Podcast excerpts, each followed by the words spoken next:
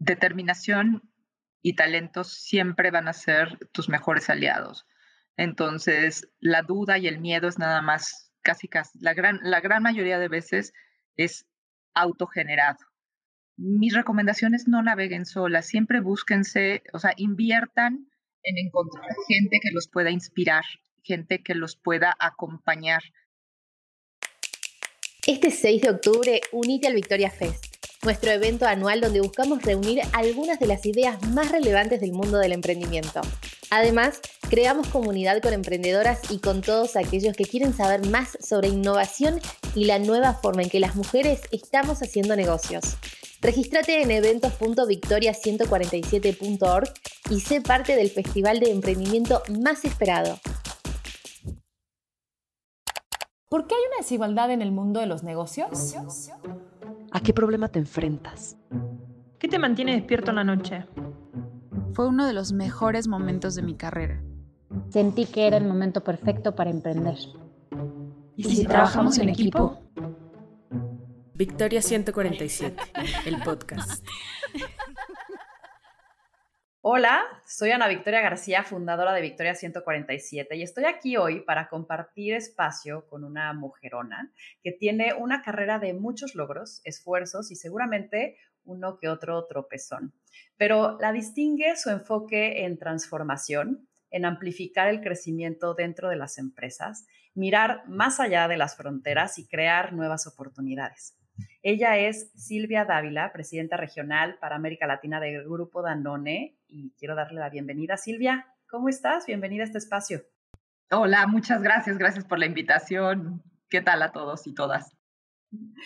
Invitamos a Silvia a este episodio porque nos encanta aprender de historias reales, de esas que vale la pena contar. Y sé que Silvia ha formado sólidos equipos con enfoque a actuar y a aprender de sus errores le gusta aprender de los procesos y sobre todo generar cambio. Cuando dicen, Silvia, presidenta regional para América Latina de Grupo Danone, ¿qué es lo primero que se te viene a la cabeza?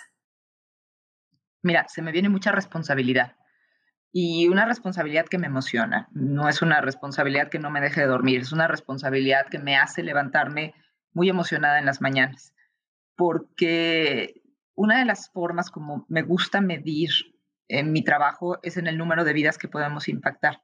No nada más de los consumidores que, que nos hacen el favor de escoger nuestros productos y de recomendarlos, sino del número de colaboradores que tenemos y después de todas las cadenas de suministro que dependen de nuestro consumo. Entonces, la verdad es que cuando veo todo eso es qué gran capacidad tenemos de generar valor cuando veo las estrategias, cuando veo la innovación, el, ganar participación de mercado sí es lo que paga mi sueldo, pero no es lo que me hace levantar en la mañana. Lo que me hace levantar en la mañana es, e, es generar bienestar. Y cuando lo puedes hacer en, en, toda una región, con sus retos, con sus oportunidades, e, eso es lo que me hace levantar en la mañana. Entonces, sí, cuando oigo el título, el título significa qué cambio podemos hacer, qué transformación podemos lograr. acuerdo. Cuéntame, ¿cómo empezó tu carrera? ¿Cuál fue tu primer trabajo? Vendiendo galletas. Este, literalmente, eh, digo, eso fue autoempleo.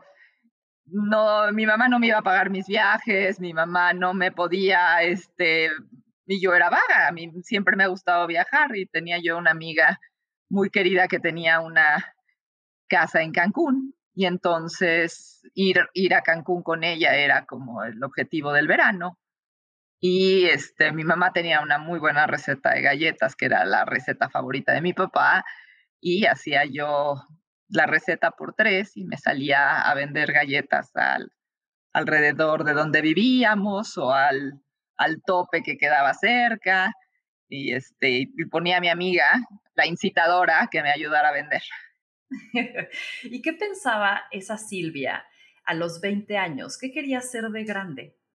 En ese momento en mi vida, mi visión era llegar a ser marketing director, porque era como el, uh, de aquí a que llegue a eso todavía le faltaban 10 años. Entonces, yo ya estaba muy subida en mi tren, podríamos decir, de esto es lo que quiero hacer. Ahora, lo que te estoy diciendo es, yo empecé mis decisiones laborales muy joven.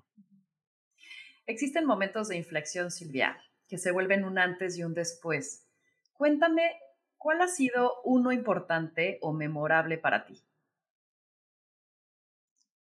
Ya profesionalmente, el, yo estaba embarazada de mi primer niño, de Iker, viviendo en Venezuela, trabajando con, con Procter en ese momento. Y la situación política de Venezuela empezaba a estar bastante mal en esa, ya en esa etapa.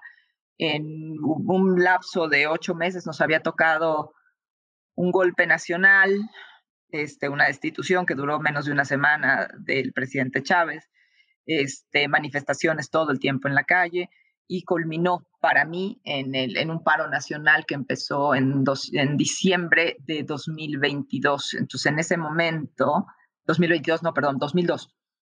Y en ese momento, este, nosotros tenemos que salir del país en las vacaciones de diciembre. Entonces, a todos los que estábamos expatriados nos piden que adelantemos nuestra salida para encuentro, encontremos vuelos, ¿no? Entonces, nosotros salimos de Venezuela en 2002 y en enero de 2003 no nos dejan regresar inmediatamente y en ese momento Procter nos manda a Costa Rica. Y yo en ese momento digo, esto no va a funcionar para mí. Yo estoy a tres meses de que ya no, eh, bueno, estaba yo a, como a ocho semanas de ya no poder viajar más. Mi hijo nació en abril. Entonces fue, no, ni, yo no puedo irme a Costa Rica y menos tener a un bebé en Venezuela. Entonces ese punto de decisión fue, bueno, ¿qué hay para mí en México? Y no había nada. Entonces decidimos en un en una paquete de separación súper amistoso, súper bien llevado. La verdad es que Procter me cuidó hasta el último minuto, pero este, este fue un momento muy importante de decidir cómo, cómo cambia mi carrera y cómo cambia mi vida, algo que no tenía necesariamente planeado, al mismo tiempo que me vuelvo mamá. Entonces, este es como que el primer este, cambio muy importante del tren en el que venía su vida, ¿no? Donde yo no me veía bajándome de él. Me, me, imagino en ese momento muchísimos cambios y de pronto con un nuevo bebé, ¿cuál fue tu siguiente paso en tu vida profesional? Una de las grandes prestaciones que me dio Procter al salir es un, un servicio que se llama Outplacement, donde te asesoran para hacer tu currículum y todo eso. Entonces, un servicio magnífico. Yo voy, tengo mi primera sesión con ellos y me empiezan a hacer baterías psicológicas. Yo creo que a la mitad de la mañana, que supuestamente iba a estar todo el día, yo les digo, ¿saben qué? Esto no va a funcionar. Lo único que estoy pensando es pañales, este, cuna. Procter ya les pagó, sí. ¿Les parece si vengo en un año? Tú ven cuando quieras, Silvia, este lugar está disponible para ti. Entonces me fui muy convencida que no iba a buscar trabajo en un año, me iba a dar un año de sabático para hacer nido y ser mamá me duró tres meses mi sabático, porque después cuando decidí que ya le traía a mi hijo su, el orden de su leche, casi que como first in, first out, decía yo, no, no, no, este, un timetable de cuántas horas de sueño, decía, no, creo que por el bien de él y por mí necesito regresar a trabajar, y me volví profesor. Entonces di, este, di la cátedra de planeación estratégica en el EGADE y estuve un año este, como profesor de maestría eh, lo disfruté muchísimo. Y otra vez, este es también otro punto de decir que amo la docencia, siempre me ha gustado, amo la investigación. Sin embargo, estos son mis años donde necesito entrar, regreso a una vida corporativa que también la amo. Entonces, fue, fue lindo, fue, eh, fue, fue un buen complemento para mis primeros meses de mamá y también un momento para decidir regresar a la vida corporativa, pero con muchas ganas y determinación. De acuerdo. Tu experiencia como mamá, y me estoy saliendo de guion, pero me gustó mucho tu, tu, tu anécdota, ¿cómo cambió para tu futuro en el término de las políticas que tú das a tu equipo, eh, de los consejos que tú das a las mamás que tienes a tu alrededor? Eh, cuéntame un poquito esa filosofía o, o cómo lo vives fue determinante. Definitivamente, este, yo creo que mi, vivencia de mamá mm, eh, es de los temas que más comprometida me ha vuelto a todo el tema de diversidad e inclusión. Y efectivamente, eh, yo te podría decir más o menos desde 2010, yo en 2010, eh, ya trabajando en Mars, me, me, patrocina Mars el ir a un curso que se llama el Fellows Program del International Women Forum. Y de repente me encuentro con que yo era, yo era rara en México porque pues ya estaba a nivel alto y normalmente estás muy sola en esas posiciones. Y de repente voy a este programa que dura un año, un año, tres sesiones a lo largo de un año, ¿no? Este, y me encuentro como 38 que son como yo, entonces ya no soy tan alienígena, ya empiezo a tener un grupo de peer y empiezo a descubrir el valor del network y empiezo a descubrir todas las prácticas que ellas hacían y después también empiezo a descubrir que la situación en México no era muy distinta que las que vivimos las mujeres en muchos lados y después nosotros nos quejábamos de las políticas de maternidad en México, bueno, las políticas de maternidad americanas son mucho peor. Entonces, realmente las buenas estaban en Europa. Entonces, el tener este network internacional eh, y mi experiencia propia me ayuda en dos niveles, Ana. Primero, en creérmela yo y entonces en yo reforzar mi determinación de que era muy distinta mi respuesta a cómo me veía yo a los 20 años o cuando cómo me veía yo ya este, después de mi programa de, de Fellows IWF y también me refuerza mi, proyecto delegado.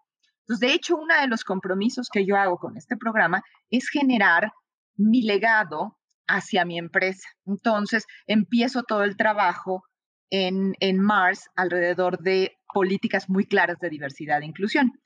Digo, años después, dos, tres años, este, Mars se convirtió en Best Place to Work, está en el 1, 2 o 3, siempre está, han hecho muchísimas cosas, no me, no me voy a atribuir el crédito, pero los cimientos de lo que se hizo para llevarnos a Best Place to Work fue mi proyecto de legado. ¿Y qué crees, Silvia, que tiene que tener una empresa que quiere enfocarse en equidad y diversidad? Porque es muy fácil decirlo y querer promoverlo, pero de pronto te metes en el día a día, te metes en, en todas estas pues, dinámicas de crecimiento en donde de pronto cuando el talento está disponible y siempre levanta la mano y tiene más horas que dar y todo este rollo, de pronto hay una tendencia a que ellos crezcan y, cuando la mujer llega a ser mamá y, necesita flexibilidad y, se encuentra con otros retos, otras prioridades, eh, el camino tradicional como lo conocemos de crecer en una empresa, digamos que no hace tanto fit. ¿Qué debe desde tu punto de vista considerar una empresa para que no deje de ser rentable y crecer como compañía, pero que sí pueda dar la oportunidad de que cualquier talento pueda crecer, mujeres y hombres.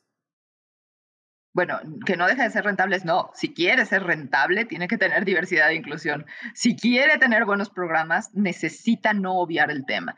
Mira, yo creo lo, lo más importante siempre es no obviar el tema y esperar que la tendencia natural va a ser el cambio. Porque si nosotros volteamos a ver a los números, nosotros solamente llegaríamos a la paridad hasta dentro de 50 años, por lo menos con los números de México. No es por ahí de 2080. La verdad es que yo no tengo tanta paciencia para esperarlo ver suceder. La linealidad aquí no aplica. Este, no existe la linealidad, necesita haber intencionalidad.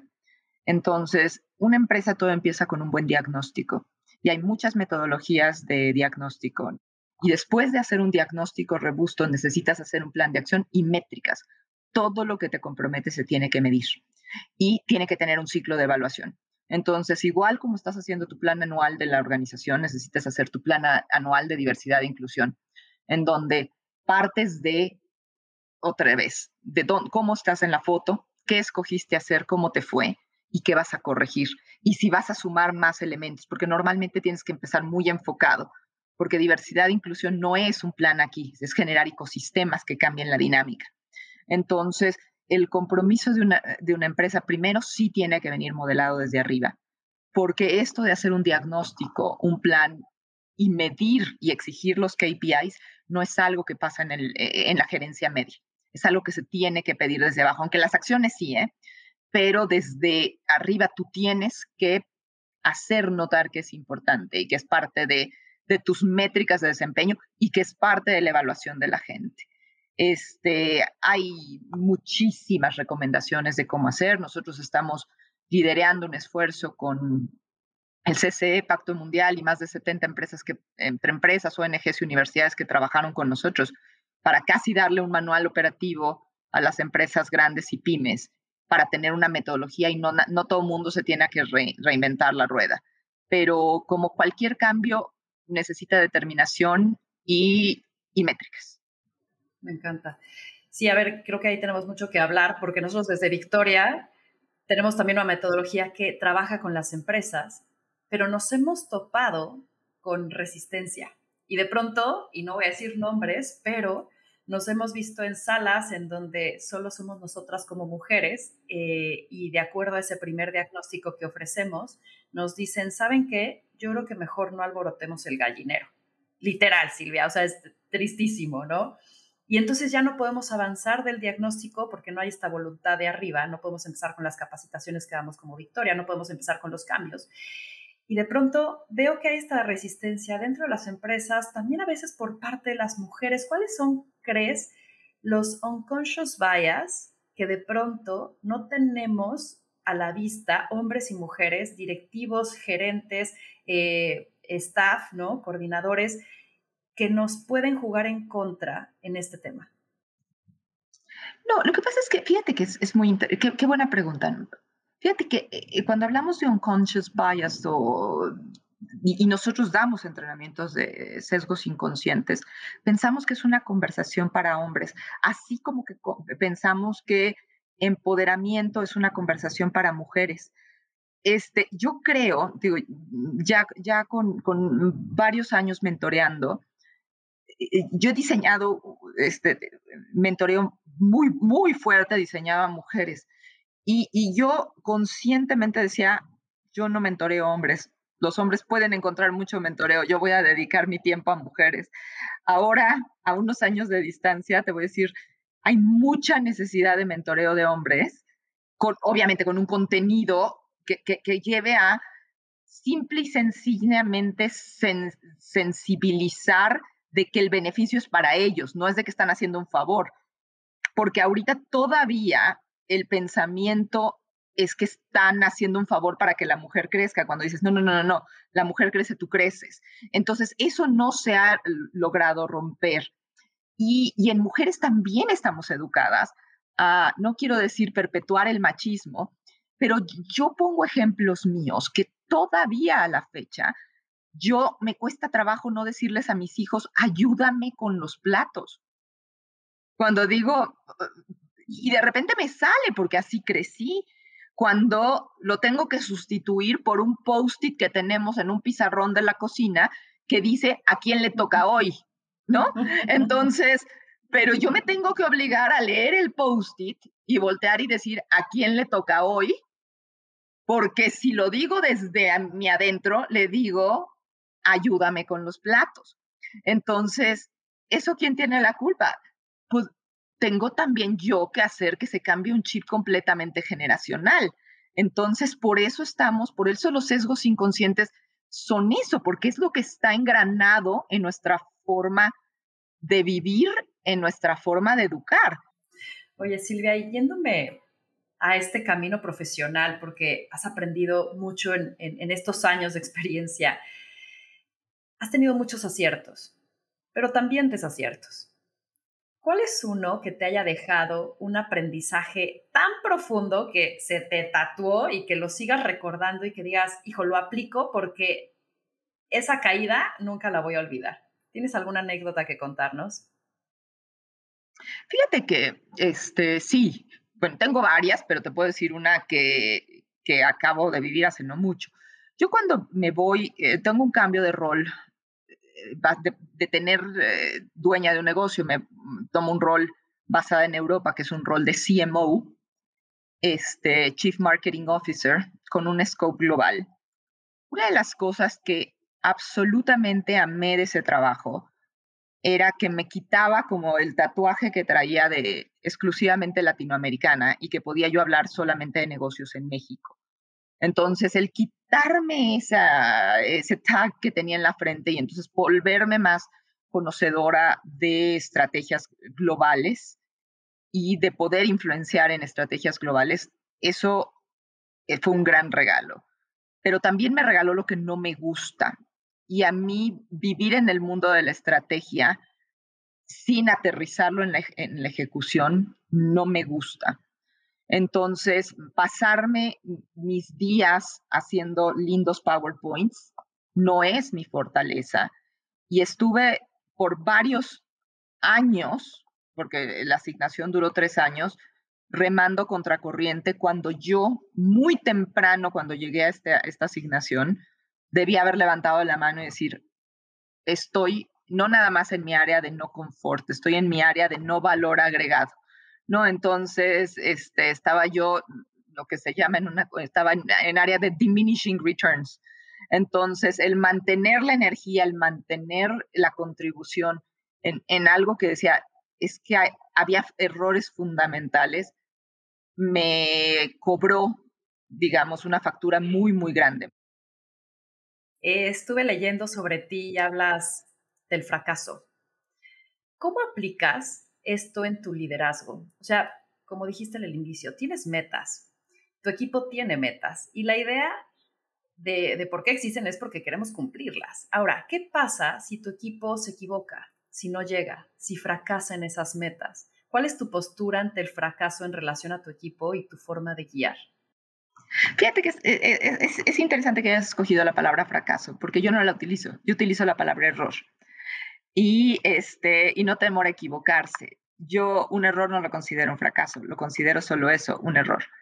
Entonces, eh, también sí creo que si tú no intentas cosas diferentes, pues no vas a lograr resultados diferentes, ¿no? La definición de Einstein de insanity, ¿eh? tratar de hacer las mismas cosas repetidas y esperar resultados diferentes. Creo firmemente que no se logran y cuando los modelos de negocio, ahorita lo estamos viviendo, han cambiado, las canales de, de, distribución o el lugar donde haces valor dentro de un negocio se está moviendo todo el tiempo. También los gustos del consumidor se están moviendo. Entonces, si yo te sigo ofreciendo el Danone fresa de 200 mililitros, bueno, cada vez se me va a ir achicando más y más y más y más el negocio, porque los gustos van cambiando. Ahora, para poder encontrar el siguiente Danone fresa, voy a tener que lanzar 100 cosas antes de encontrar alguna que vaya a tener esa fortaleza. Entonces, si no las lanzo y no las pongo en el mercado, no estoy escuchando al consumidor, nunca genero la nueva generación que va a sostener el volumen. Entonces, ahí es donde digo, si encontramos una buena idea, prefiero gastar el dinero en, en, ejecutarla y perfeccionarla que en hacer investigación, investigación de dos años y mercados de prueba, porque cuando ya la lanzo, pues el consumidor ya volvió a cambiar. Entonces, es mucho mejor equivocarse haciendo que equivocarse cuestionando. Y en procesos de transformación o cambio, de pronto hay gente que se resiste. ¿Qué haces ante la resistencia?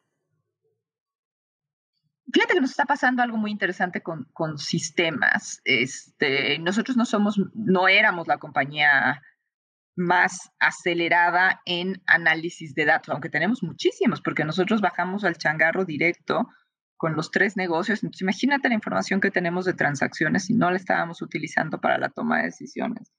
Entonces, eh, no venía, no venía, no venía, y lo que hice fue hacer un SWAT group, un grupo SWAT independiente, contraté a un grupo que se dedicara a hacer data, que se dedicara a hacerlo, y después ellos, a través de haber hecho el análisis, forzar el cambio.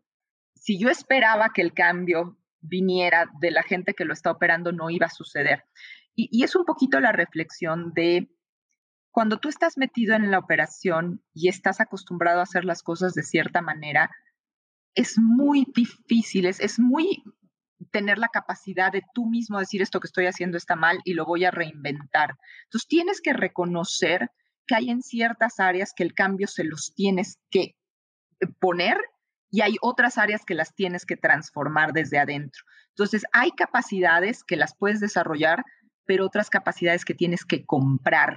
Entonces no es no tener con miedo en una compañía de, de, hacer tú autoanálisis y decidir cuáles desarrollas y cuáles compras. Entonces, siempre tienes que estar, digamos, lo suficientemente adentro de la operación para entenderla, pero lo suficientemente arriba de la operación para ver lo que no están, los que, lo que no están viendo los que están metidos. De acuerdo. Cuéntame, en esta nueva tendencia de ver la vida de una manera más integral, eh, más consciente, más colaborativa, menos enfocada a acumular, ¿qué postura tienes tú? Una de las cosas que a mí me regaló eh, el COVID, bueno, primero es admirar la resiliencia y la fortaleza y la agilidad que podemos tener dentro de nosotros y que a veces nos teníamos dormido, ¿no? O de repente pensábamos, hacíamos tormentas en vasos de agua. Yo estaba viajando muchísimo, yo el 60% de mi tiempo viajaba y estaba más cansada de lo que me había dado cuenta. Ahora tengo yo dos hijos adolescentes, el poderle haber dado desayuno a uno antes de venir o el este, levantar al chiquito porque se está yendo presencial, pero que ayer se metió a mi cama que viéramos una serie juntos. Esas cosas con, niños, con niños adolescentes para mí no tienen precio. Entonces, si tú me ves que defina felicidad, la felicidad se da por la suma de esos pequeños momentos, pero los tienes que reconocer. Entonces, lo que yo me dejó COVID es darle mucho valor a los pequeños momentos. Ahora, supongo que una mujer como tú, que tiene muchas cosas que hacer en muchos ámbitos. ¿Qué metodología, qué prácticas, qué consejos, qué hábitos tú tienes en tu día a día que te hagan hacer más productiva, que te hagan estar presente en las decisiones importantes, te hagan eficiente en tu trabajo? Eh, ¿Qué nos recomendarías? ¿Qué es algo que a ti te sirve? Ay, qué buena pregunta. Me leí el, eh, el Four Hours Workday. Tiene, no todo, pero tiene, tiene tips bastante, bastante, bastante buenos en términos de comunicación, del manejo de tu mail y del manejo de tu tiempo. Eh, ese, se los recomiendo. Ahora, eh, tengo una gran asistente y ella me ayuda muchísimo porque yo tengo la, la definición que si entra en mi agenda, entra en mi vida y este, soy muy estricta con el manejo de mi agenda, porque eso es la única forma como me da capacidad de hacer todo lo que hago. Entonces, recomendación, no hagan juntas desde una hora, tus juntas deben de ser 45 minutos.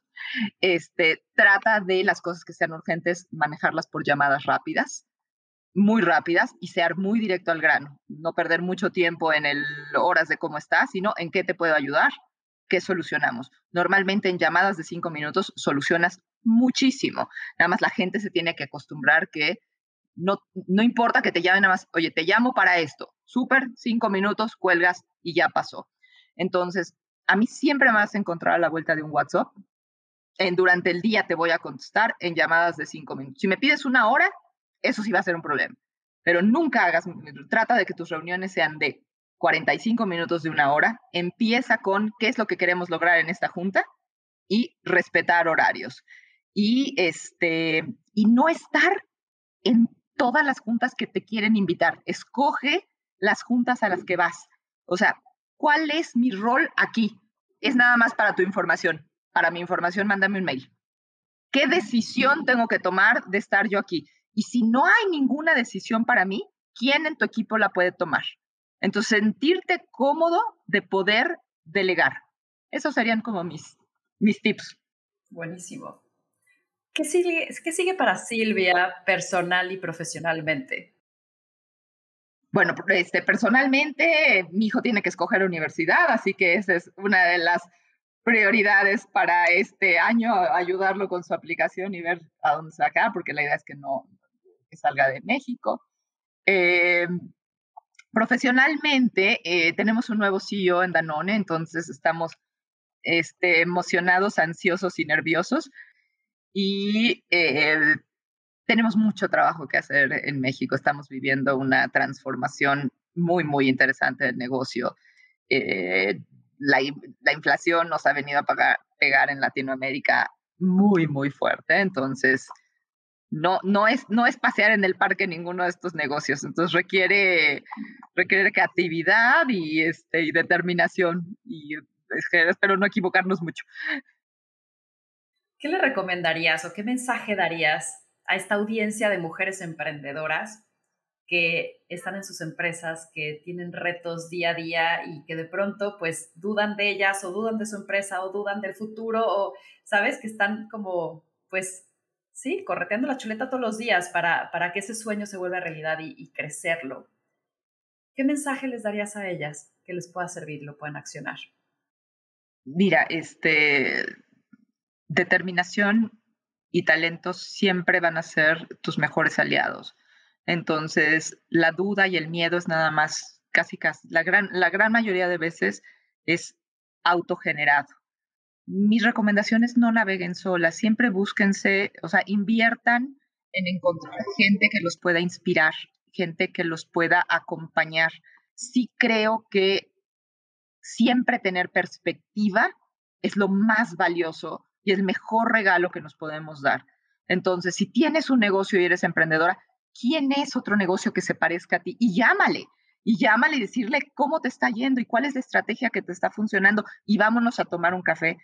Y a lo mejor con un competidor, y a lo mejor con un proveedor, y a lo mejor con un cliente. Armar el network es una decisión de, vida. Oye, Silvia, qué gran regalo. Te aprendí muchísimo y sé que todas nuestras emprendedoras te, te, van a aprender. Gracias, gracias por tu energía, por tu certeza. Me encantará seguir la conversación contigo y con Victoria 147, así que espero que nuestros caminos se vuelvan a encontrar. Muchísimas gracias de nuevo, Silvia, y esto fue Victoria 147, el podcast. Esto fue Victoria 147, el podcast. Síguenos porque tenemos episodio todos los miércoles.